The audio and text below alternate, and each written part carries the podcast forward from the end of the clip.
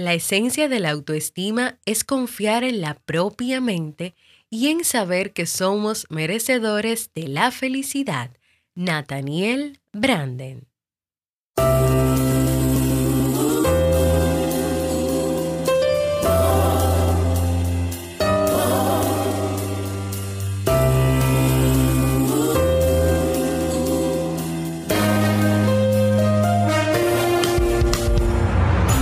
¿Quieres mejorar tu calidad de vida y la de los tuyos? ¿Cómo te sentirías si pudieras alcanzar eso que te has propuesto? ¿Y si te das cuenta de todo el potencial que tienes para lograrlo? Bienvenida al programa que te ayudará a desarrollar hábitos, establecer mejores relaciones, empoderarte y potenciar tu estado de felicidad personal. Transmitiendo cada semana para todo el mundo desde tu reproductor de podcast favorito. Y ahora contigo, tu anfitriona Jamie Febles, psicóloga, escritora, madre y emprendedora quien te acompañará en este recorrido hacia tu desarrollo personal y hacia el logro de tus sueños. Esto es Vivir en Armonía.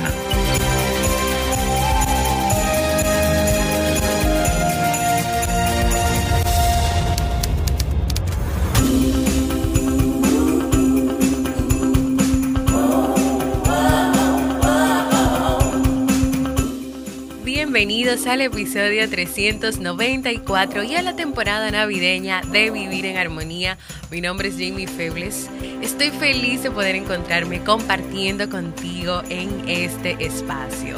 Hoy estaremos compartiendo el resumen del libro que leímos en el mes de octubre, Los seis pilares de la autoestima de Nathaniel Branden.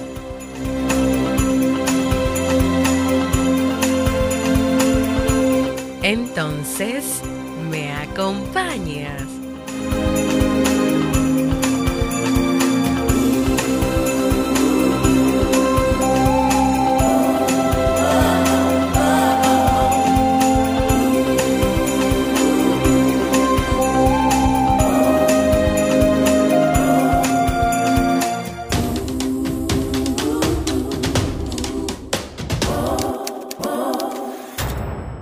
Bienvenida y bienvenido a Vivir en Armonía, un podcast que siempre tienes la oportunidad de escuchar cuando quieras, donde quieras y en la plataforma de podcast de tu preferencia.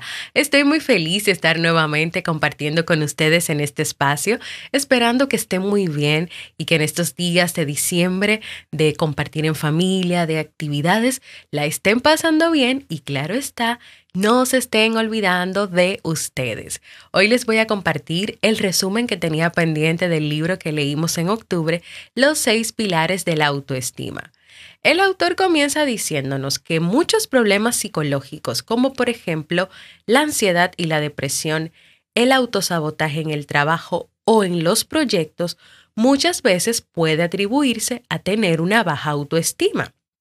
El libro nos lleva por un camino que permite aumentar progresivamente la conciencia de ti mismo o de ti misma y de tu efectividad personal.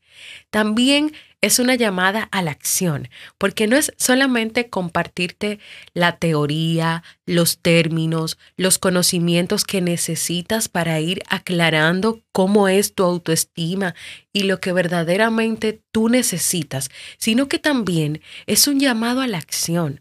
O sea, hay ejercicios puntuales, hay frases que hay que completar, hay cosas que te llevan a poder darte cuenta de cómo está tu autoestima, de cómo va mejorando. Este es un libro bastante largo, bastante práctico también que yo te recomendaría que si tú no lo has leído, te propongas como un regalo para el año 2022 adquirirlo, comprarlo, lo puedes descargar en la comunidad de Discord, ya sabes que está ahí y siempre se va a quedar ahí. Y cada día ve leyendo un poquito, ve tomando notas y ve realizando esos ejercicios hasta que tengas una plena conciencia de ti y de tu autoestima. Y vamos a comenzar con lo básico. ¿Qué es la autoestima? La autoestima es una experiencia fundamental de que tú puedes llevar una vida y que esa vida sea significativa y también cumpla sus exigencias. También la autoestima es, número uno, la confianza que tú tienes en tu capacidad de pensar, en tu capacidad de enfrentarte a los desafíos básicos de la vida. Y número dos, la confianza en tu derecho a triunfar, en tu derecho a ser feliz. Es un sentimiento donde tú reconoces que tú eres una persona respetable, una persona digna, una persona que tiene derecho a afirmar sus necesidades y sus carencias. Así que fíjense qué completa es esta definición. No es solamente el valor que cada persona se da a sí mismo, que es lo que podríamos pues normalmente decir o encontrar, sino que aquí están hablando de la confianza en tus capacidades, en tu capacidad de pensar, de decidir y de tú incluso sentir que tú eres una persona digna de, una persona que tiene que respetarse, pero que también se merece el respeto de. Y claro está que tú tienes tus carencias, que tienes tus necesidades y conocer esas carencias y esas necesidades es básico, es necesario. Tú saber qué necesitas para saber por dónde vas a ir y también qué vas a evitar hacer. La esencia de la autoestima es confiar en tu propia mente y en saber que tú mereces la felicidad. Y lo voy a repetir, la esencia de la autoestima es confiar en ti, en tu propia mente y en saber que tú mereces ser feliz. Es decir, que la felicidad no es solamente de unos cuantos o de unos afortunados o de unos pocos, no. Todo el mundo merece ser feliz. Si tú confías en tu mente y en tu criterio, es más probable que tú te conduzcas como una persona reflexiva, si tú ejercitas tu capacidad de pensar, si tú eres consciente de las actividades que emprendes en tu vida, te irá mejor. Y fíjate que aquí dice, si ejercitas tu capacidad de pensar, es decir, de tú reflexionar, de tú tomar tus propias decisiones, de que si todavía en el día de hoy hay otras personas que son las que toman las decisiones por ti o las que te dicen lo que tú tienes que hacer, pues ¿cómo vas tú a ejercitar esa capacidad de pensar. Recuerda que te dije en la definición que es la confianza en tu capacidad de pensar. Tú necesitas confiar en tu capacidad de pensar y ejercitar tu capacidad de pensar. Y claro está, así tú vas a tener más claridad de ti y de lo que tú quieres. Ahora, si desconfías de ti y de tu mente, lo más probable es que tú adoptes una actitud pasiva, que tú seas menos consciente de lo que necesitas ser en tus actividades y que también cuando se presenten una que otra dificultad seas menos persistente. ¿Es eso lo que quieres? ¿O es eso lo que hoy estás experimentando o no sabías que cuando tú no tienes una plena confianza en ti, en tus capacidades, en tus pensamientos, en tus decisiones, entonces puedes ser menos persistente y poco a poco ir tomando una actitud pasiva. ¿Qué quiere decir eso?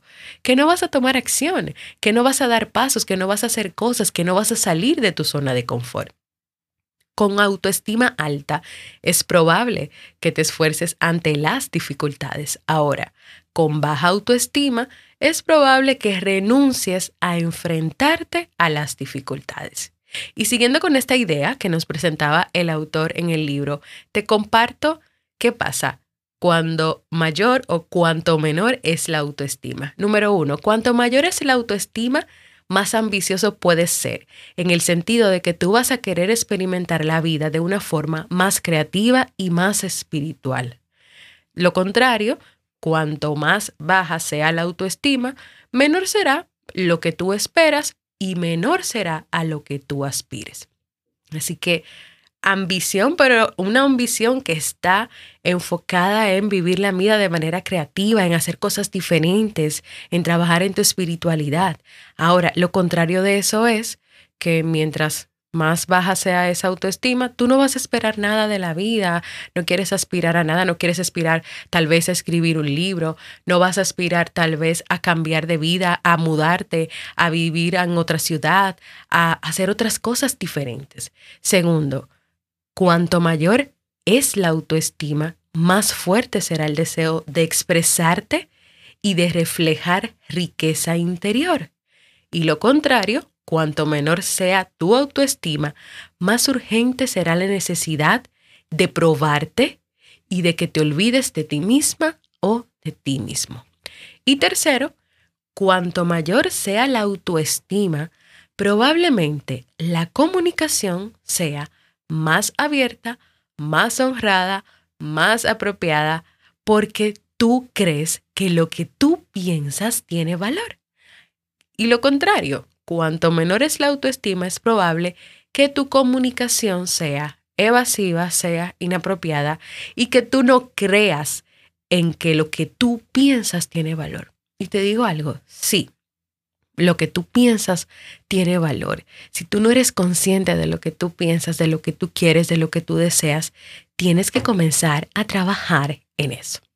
Veamos un poquito sobre la autoestima y las relaciones. Una primera idea que nos presentaba el autor es que una persona con autoestima saludable trata a los demás con respeto, no hace interpretaciones de las ideas o de por qué el otro hace esas cosas o, que el otro tiene algo contra mí. O sea, no se toma las cosas de manera personal.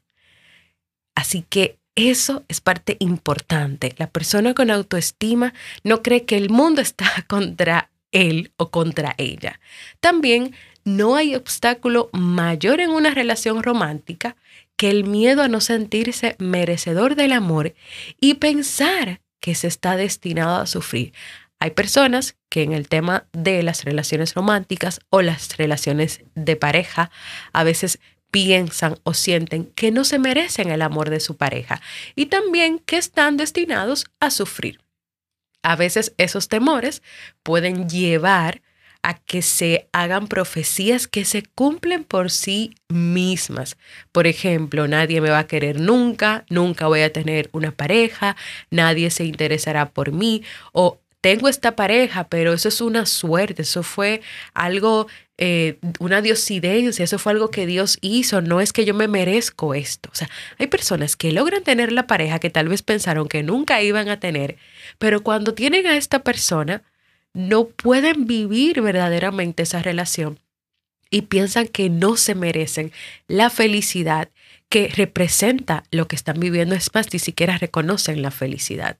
Si tú te consideras digno, digna de ser amado, entonces tendrás fundamento para querer a los demás. Cuando tú tienes algo para dar, tú no estás atrapado o atrapada en un sentimiento de carencia, Tú tienes un excedente emocional que puedes canalizar en el amor. No es lo mismo una persona que no se sienta digno de amor a una persona que sí se sienta digno, que sí siente que se merezca el amor. También no es lo mismo una persona que esté lleno de carencias o que haya llegado a la relación lleno de carencias a una persona que llegue claro en lo que quiere, en el que se ama a sí mismo, a sí misma y en lo que quiere, lo que busca con esa relación. Lo contrario sería una persona que no se respete a sí misma, que le quede tan poco para dar, excepto sus necesidades insatisfechas. Y en ese empobrecimiento emocional, esa persona ve a los demás como fuentes de aprobación o desaprobación. O sea, aquí yo estoy hablando de una persona que no se aprecia, pero que tampoco puede apreciar a los demás, o que a veces está en una relación y no aprecia a esa persona con la que está por ser quien es, sino por lo que esa persona puede darle o puede hacer por él o por ella. ¿Y tú sabes qué pasa con esto? Que la capacidad de amar de las personas que piensan y viven así no se desarrollan. La capacidad de amar no tiene que ver con tu sentarte a esperar que una pareja te resuelva la vida o que una amistad te resuelva la vida, aunque esa serie de necesidades insatisfechas o esa serie de carencias los vengan a llenar otras personas. Vamos a ver un ejemplo. Una mujer siente la necesidad de decirle a su marido, que por cierto la adora, todas las cosas que en otras mujeres son superiores a ella.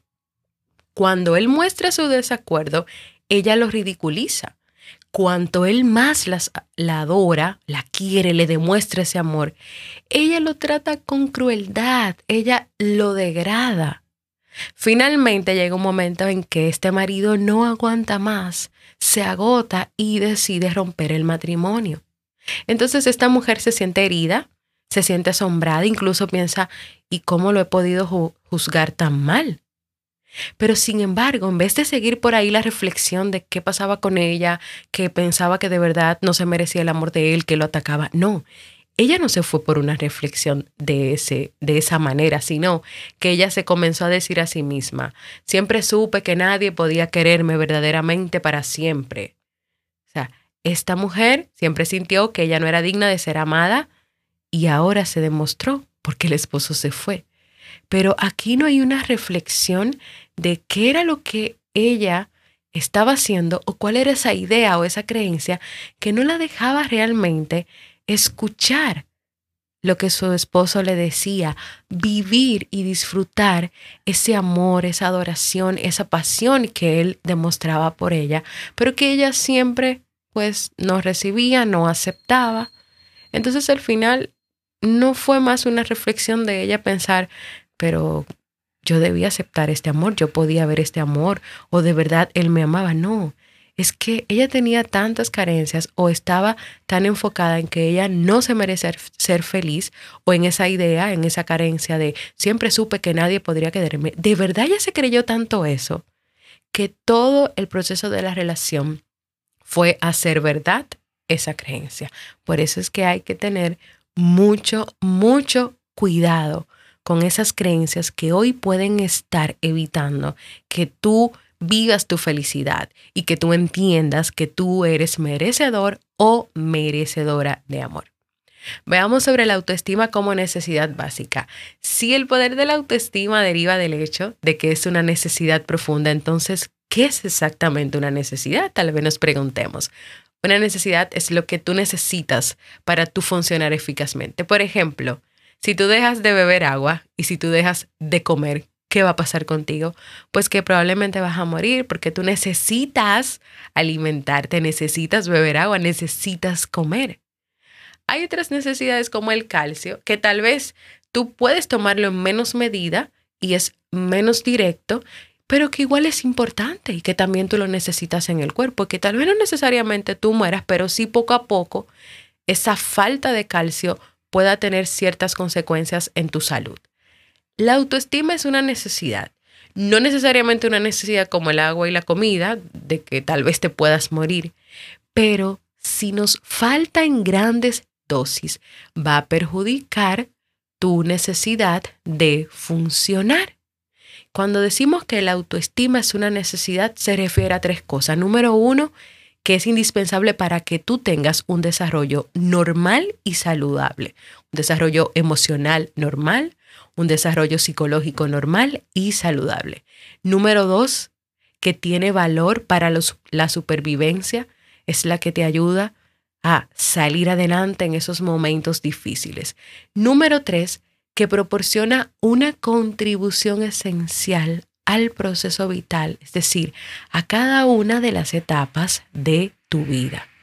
Una autoestima entonces poco adecuada se puede reflejar en una mala relación de pareja o en una mala elección que hiciste de una relación de pareja, en un matrimonio que solo presenta frustraciones, en una profesión que no te lleva a ninguna parte, en aspiraciones que son sabotajes a uno mismo, en ideas prometedoras que mueren nada más nacer, o sea que tú ni siquiera llegas a hacer esas ideas, en una misteriosa incapacidad para tú disfrutar el éxito, o sea, puede ser una persona que haya logrado el éxito, que haya logrado lo que se había propuesto, esas metas, esos propósitos, esos objetivos, pero que sin embargo no lo pueda disfrutar, no lo pueda ver. En los sueños que nunca se cumplen o tal vez en la depresión o en la ansiedad crónicas que hoy muchas personas están viviendo. La autoestima, y ya casi vamos terminando este resumen, tiene dos componentes muy importantes, dos componentes que ahora cuando escuches cuáles son, quiero que identifiques si esos dos componentes están presentes en tu vida y en tu autoestima. El primero es la eficacia personal. ¿Y ¿Qué será esto de eficacia personal? Bueno, eso está relacionado con la confianza en el funcionamiento de tu mente, en la capacidad para pensar y entender, para elegir, para tomar decisiones, la confianza en tu capacidad para entender los hechos, las cosas que ocurren en tu realidad y cómo esas cosas que ocurren entran en el área de tus intereses, de tus necesidades. Pero también la eficacia personal es creer en ti mismo o en ti misma. Entonces te pregunto, ¿cómo está este componente de la eficacia personal en tu vida? ¿Está esa confianza en tu mente, en tu capacidad para pensar, de entender, de elegir, de tomar decisiones? ¿Crees tú en ti misma? ¿Crees tú en ti mismo? Segundo componente, y uno de los que para mí son los más, es el más esencial o el más importante o algo que de verdad nunca, nunca debe faltar, el respeto a ti mismo, a ti misma. Esto significa el reafirmarte en tu valía personal, es una actitud hacia el derecho de vivir y de ser feliz el confort al reafirmar de manera apropiada, o sea, de dejar claro tus pensamientos, tus deseos y tus necesidades. Una persona que no se respete a sí misma, una persona que no se respete a sí mismo, simple y llanamente va a dejar que todos los demás le digan cómo vivir, le digan qué hacer y también lo pisoteen o la pisoteen y le pasen por encima. Y no, eso no es lo que queremos. Queremos personas que confíen en sí mismas, que crean en sí mismas, que reafirmen su valía personal y que hagan todo lo que sea necesario para mantener esa valía y ese respeto, ese derecho de vivir y ese derecho de ser feliz. Y sabes qué, la eficacia personal y el respeto a sí mismo son básicos, son necesarios para una autoestima saludable, pero si falta uno de ellos, el otro se deteriora.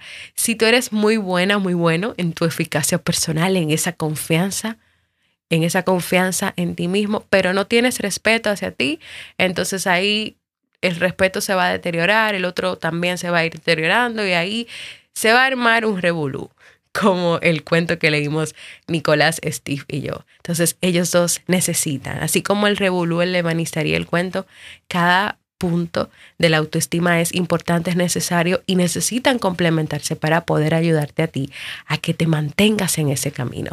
Resumiéndolo con una definición formal, diremos que la autoestima es esa disposición a tú considerarte competente para hacer frente a los desafíos básicos de la vida y que te sientas, tú que me estás escuchando, que te sientas merecedor de la felicidad. Te voy a contar un caso de una abogada. Ella era una abogada brillante, pero hacía cosas que la llevaban a autodestruirse. Ella permitía continuamente que los demás se aprovecharan de sus éxitos en el bufete de abogados en que trabajaba. Dejaba que su jefe triunfar a costa de todas las horas que ella había empleado trabajando. Sus compañeros se aprovechaban de muchas de sus ideas, las copiaban y luego ni siquiera le daban crédito. Ella reaccionaba alegremente a todo el mundo e insistía que no le importaba, aunque interiormente a ella le estaba quemando el resentimiento. Ella quería gustar y creía que rebajarse era la manera de conseguirlo, evitando pensar sobre el precio que ella estaba pagando en términos del respeto a sí misma.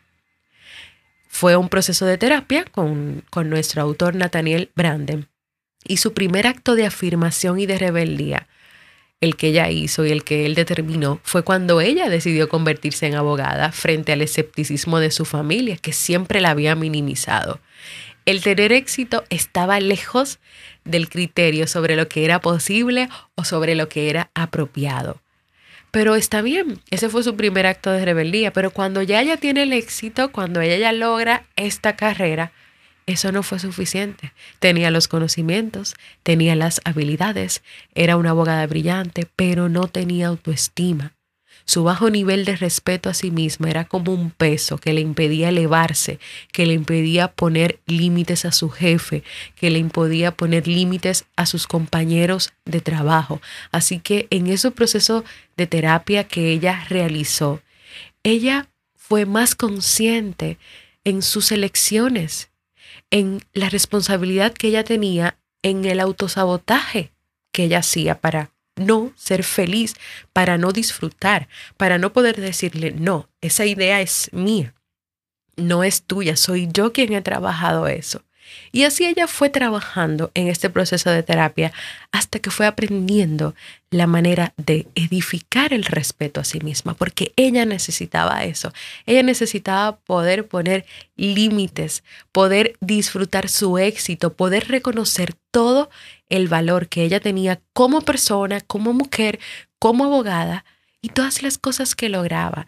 Y también, claro está, disfrutar esa felicidad, porque cómo ella podía disfrutar ser feliz si estaba todo el tiempo pues haciendo todo lo que los demás querían para que los demás fueran felices, pero no ella.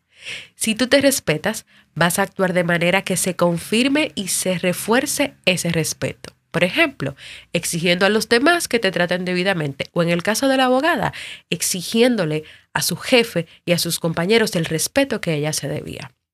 Número dos, si no te respetas, vas a tender a actuar rebajando tu sentido de valor propio e incluso aceptando un comportamiento que es inapropiado. Y ahí hay que tener mucho cuidado. Porque tal vez tú digas, no, pero yo se lo puedo dejar pasar por este momento a, ese compañero. O yo, yo se lo dejo pasar por hoy y ya, no pasa nada. No, los límites hay que ponerlos desde el inicio.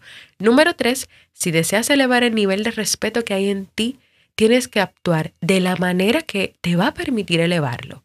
Pero a ti no te va a permitir elevar tu nivel de respeto el que tú dejes pasar las cosas o el que tú minimices ese, esa falta del respeto que recibiste del otro. No. Es poniendo límites que tú vas a elevar.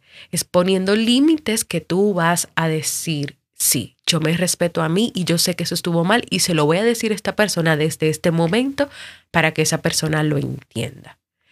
Este libro realmente que es muy completo, con muchísima información. O sea, yo creo que yo podría hacer como, no sé, toda una temporada o unos, no sé, 20 episodios de tanto contenido que hay aquí. Pero quiero ir cerrando y ahora te quiero compartir los seis pilares de la autoestima en los cuales el autor describe y detalla lo que tú necesitas para lograr y mantener esa autoestima. Te cuento que lo que determina el nivel de autoestima es que tú tomes acción, es que tú hagas lo que tienes que hacer. Los seis pilares de la autoestima son operaciones de la conciencia y todos ellos suponen elecciones, elecciones a las que tú te enfrentas en todos los momentos de su vida. O sea, ser una persona con una autoestima no quiere decir que tú mediante un arrebato y un arranque y un pique que cogiste ya, tú reafirmaste tu autoestima. Tampoco quiere decir que vino una crisis y tú tomaste una acción y actuaste y ya.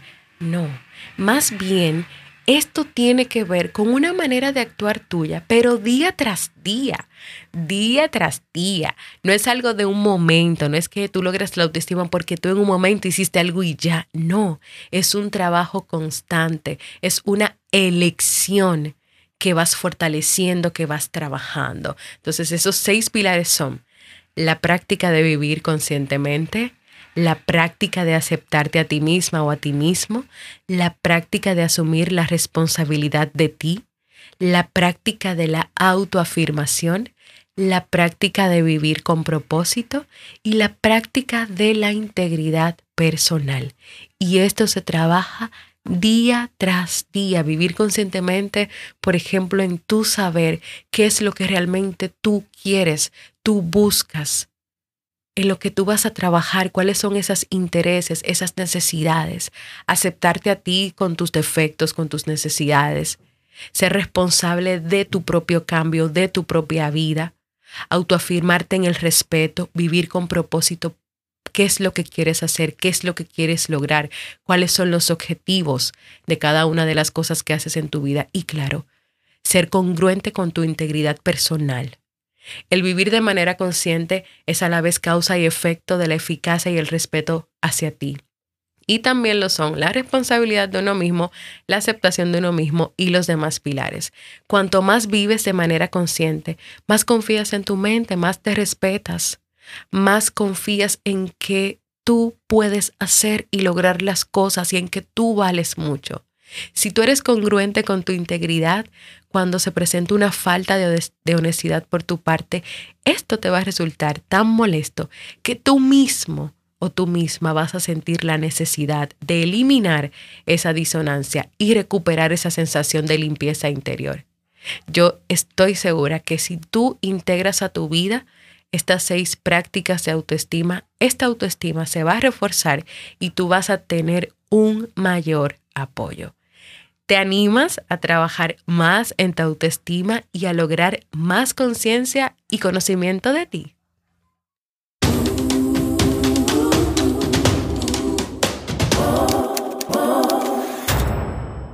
Y así hemos llegado al final de este súper episodio resumen de este libro, que yo lo quise hacer un poco más resumido, pero no, este episodio ha salido de 30 minutos, lo que suele pasar cuando hay un episodio de un resumen. De verdad que este es un libro que tiene mucha información y que yo te repito, adquiérelo, búscalo, léelo y hazlo como un regalo para ti para el próximo año 2022. Y si tú necesitas de mí y de mi ayuda para poder trabajar sobre la autoestima, ya sabes cómo contactarme. Quiero invitarte a que compartas conmigo cómo es tu autoestima, qué experiencia has tenido con la autoestima y puedes dejarme un mensaje de voz en jamiefebles.net barra mensaje de voz. Y si quieres que trabaje un tema específico en lo que queda de esta temporada navideña, anímate mándamelo en jamiefebles.net barra proponer, donde por cierto ya vi que me pidieron que trabaje un tema sobre cómo organizarse, ya que tiene muchas cosas que hacer y no sabe cómo poner las cosas en orden. Así que voy a preparar ese tema. Para mí es muy importante escucharte y leerte. Vamos al segmento Un libro para vivir.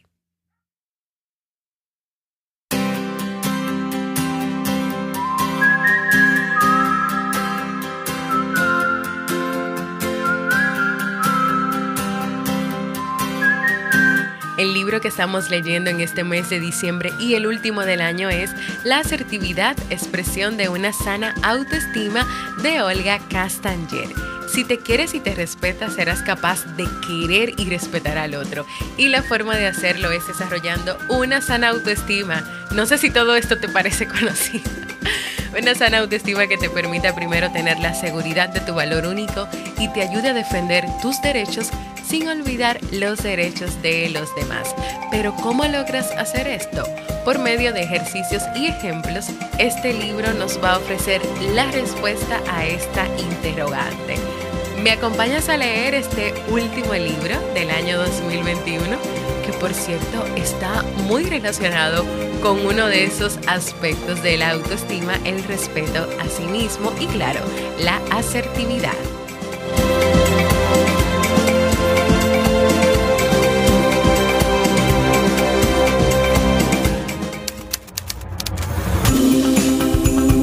Y así hemos llegado al final de este episodio que sea de mucho provecho para ti, de mucha utilidad. No te quedes con él, compártelo con otras personas. Espero que sigas teniendo unos bonitos días de Navidad, de compartir en familia y te vuelvo a recordar que no te olvides de ti. Saca tiempo para hacer cosas que te gusten, para disfrutar algún momento sola o solo con un cafecito, un chocolatito, con unos marshmallows, unos dulcitos navideños. Algún momento donde también hacer una revisión de este año 2021 y lo que ha significado para ti, lo que has aprendido, las experiencias que se quedan y las cosas que quieres hacer en el nuevo año que se acerca. Gracias por escucharme, para mí ha sido un honor y un placer compartir contigo. Y nos escuchamos en un nuevo episodio de Vivir en Armonía.